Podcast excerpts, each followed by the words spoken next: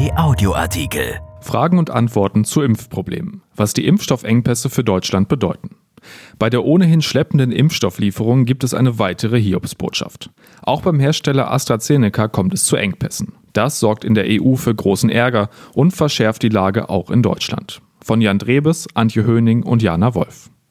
Erst Lieferengpässe beim Impfstoffhersteller BioNTech Pfizer, nun auch bei dem britisch-schwedischen Pharmakonzern AstraZeneca. Die Serie von Problemen beim Impfen reißt nicht ab.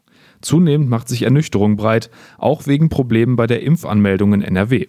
Wir beantworten die wichtigsten Fragen. Wo kommt es konkret zu Engpässen? Der Impfstoffhersteller AstraZeneca hat angekündigt, zunächst 60 Prozent weniger Impfstoff an die EU abgeben zu können als geplant. Konkret waren für das erste Quartal dieses Jahres 80 Millionen Impfdosen zugesagt. Nun sollen lediglich 31 Millionen Dosen bis Ende März geliefert werden. Für die EU-Staaten ist das ein herber Rückschlag, zumal die Gefahr durch die Virusmutationen wächst und damit auch das Risiko einer dritten, noch heftigeren Corona-Welle. Was bedeutet das für Deutschland? Im Bundesgesundheitsministerium zeigte man sich zuversichtlich. Die EU-Zulassung für den AstraZeneca-Impfstoff werde, Zitat, an diesem Freitag erwartet, sagte ein BMG-Sprecher gestern in Berlin. Die gute Nachricht sei, dass schon im Februar, Zitat, mehrere Millionen Impfdosen von AstraZeneca erwartet werden. Gesundheitsminister Jens Spahn von der CDU räumte zugleich jedoch ein, dies sei, Zitat, leider weniger als erwartet war. Laut BMG werde erst nach der Zulassung klar, wie viel Impfstoff wann zusätzlich für Deutschland zur Verfügung stehe. Sind damit die bisherigen Zeitpläne in Gefahr?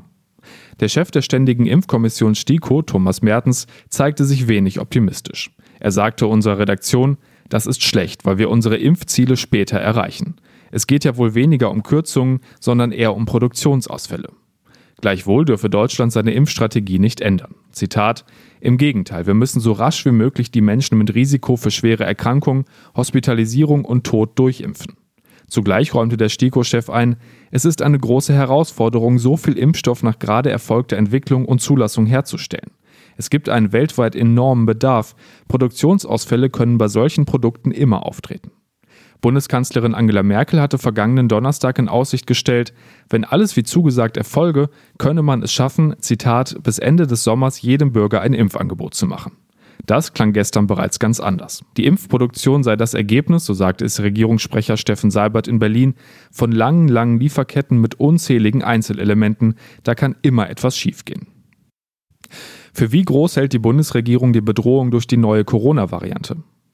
Die Bundesregierung zeigte sich in hohem Maße alarmiert von der Ausbreitung der in Großbritannien verbreiteten Corona-Mutation in Deutschland. Regierungssprecher Steffen Seibert sagte am Montag in Berlin, wir haben im Hintergrund die dunkle Wolke einer sehr ernsthaften Gefahr. Der wohl sehr viel leichter übertragbare Virustyp B117 ist bereits mehrfach in Deutschland aufgetreten. So wurden in Berlin deshalb rund 1500 Beschäftigte einer Klinik unter Quarantäne gestellt. Kanzleramtschef Helge Braun von der CDU hatte am Sonntag in der ARD-Sendung Anne Will gesagt, dass die Mutante auch in Deutschland, Zitat, die Führung übernehmen werde. Seibert sagte, jetzt sind wir in einer sehr schwierigen Situation. Es gebe zwar ein erfreuliches Sinken der Infektionszahlen und der Zahl der Covid-Intensivpatienten. Seibert sagte, das sind erste Erfolge für uns alle in dieser zweiten Welle. Gleichzeitig haben wir die große und sehr reale Gefahr, dass sich die Virusmutante auch bei uns wie in anderen Ländern immer weiter durchsetzt und dass die Zahlen wieder stark in die Höhe getrieben werden könnten. Man müsse damit rechnen, dass Deutschland der weiteren Ausbreitung der Mutante nicht entgehen werde. Haben die Labore das mutierte Virus bereits vermehrt nachweisen können? Nein, für erste Aussagen ist es nach Angaben der Labore noch zu früh. Zwar hatte in der vergangenen Woche Bundesgesundheitsminister Jens Spahn von der CDU die Labore per Verordnung angewiesen, positive Gentests im Rahmen einer sogenannten Sequenzierung auf die neue Variante zu prüfen. Dieser Prozess startet nun aber erst. Der Vorstandsvorsitzende der akkreditierten Labore in der Medizin ALM, Michael Müller, sagte unserer Redaktion, die Labore beginnen in dieser Woche mit der vermehrten Vollgenomsequenzierung und auch mit der umfangreicheren Suche nach den für die besonderen Varianten typischen Mutationen. Dazu gäbe es noch keine Daten und auch eine Schätzung wäre nicht sinnvoll. Auch Müller warnte vor einer starken Ausbreitung. Er sagte, wenn sich die Varianten hier in Deutschland ähnlich verhalten, ist es wahrscheinlich, dass der Verlauf auch bei uns so ist wie in anderen Ländern. Umso wichtiger sei es daher, auf die Einhaltung der Maßnahmen zur Kontaktreduktion, zum Abstandhalten und zum Tragen einer Mund-Nasen-Bedeckung durch alle jeden Tag überall hinzuweisen. Was bedeutet der Entwicklungsstopp von Merck? Die Hiobsbotschaften bei der Impfstoffentwicklung reißen nicht ab. Der US-Pharmakonzern Merck stoppt nun die Entwicklung von zwei Kandidaten. In frühen klinischen Studien, Phase 1, hätten diese eine unzureichende Immunreaktion erzeugt, diese sei niedriger als bei ehemaligen Covid-Patienten, erklärte das Unternehmen. Merck war erst spät in das Rennen eingestiegen und mit seinen Studien auch noch nicht sehr weit. Sein Kandidat basiert auf einem umgebauten Masernvirus. Das wäre ein dritter Weg gewesen. Die Hersteller BioNTech und Moderna, deren Impfstoffe in der EU bereits zugelassen sind, setzen auf die Botenstoffe mRNA. Die Hersteller AstraZeneca und Johnson Johnson setzen bei ihren Kandidaten auf Vektorimpfstoffe, die auf dem Schnupfenvirus von Affen beruhen. Wie klappt die Anmeldung für die Impftermine in NRW? Ab Montag konnten sich 850.000 über 80-jährige Bürger aus NRW für einen Impftermin anmelden. Sowohl die telefonischen Hotlines der Kassenärztlichen Vereinigung KV als auch die Internetseite waren teilweise überlastet. Viele Privatpatienten hatten Probleme, sich online anzumelden.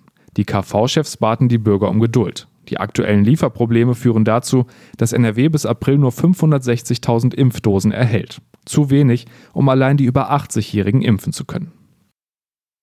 Was hat es mit dem Transparenzregister für Impfstoffexporte auf sich? Die EU-Kommission will künftig alle Impfstoffexporte aus der EU in Drittstaaten genehmigen lassen. Die Brüsseler Behörde kündigte am Montag in einer Sitzung mit den 27 EU-Staaten ein sogenanntes Transparenzregister an. Das Register solle binnen weniger Tage in Kraft gesetzt werden und erfassen, welche Hersteller welche Mengen von in der EU produzierten Impfstoffen an Drittstaaten liefern. Gesundheitsminister Spahn äußerte sich positiv zu derartigen Plänen.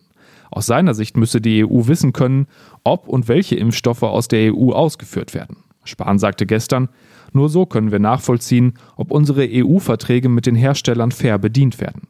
Eine entsprechende Pflicht zur Genehmigung von Impfstoffexporten auf EU-Ebene macht Sinn. Wie geht es nun weiter? Die EU hatte die Impfstoffhersteller zuvor bereits vor möglichen Konsequenzen aufgrund der geringeren Lieferungen gewarnt. EU-Ratspräsident Charles Michel sagte am Sonntag, man erwarte, dass, Zitat, die von den Pharmaunternehmen bestätigten Verträge eingehalten werden. Laut Michel könne die EU auch, Zitat, juristische Mittel nutzen.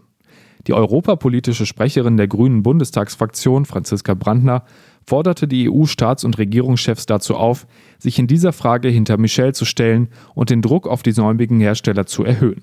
Brandner sagte unserer Redaktion, Verträge sind einzuhalten und der Hersteller muss erklären, warum er in Großbritannien Zusagen einhält und in der EU nicht. Hier muss sich die EU auch juristische Wege offen halten. Zugleich sieht die Grünen-Politikerin die EU selbst in der Pflicht, die Bemühungen bei der Impfstoffherstellung zu erhöhen. Brandner weiter, sie muss aber vor allem koordiniert die Produktionskapazitäten vergrößern und entsprechende Kooperationen vorantreiben erschienen in der Rheinischen Post am 26. Januar 2021 und bei RP Online. RP Audioartikel. Ein Angebot von RP Plus.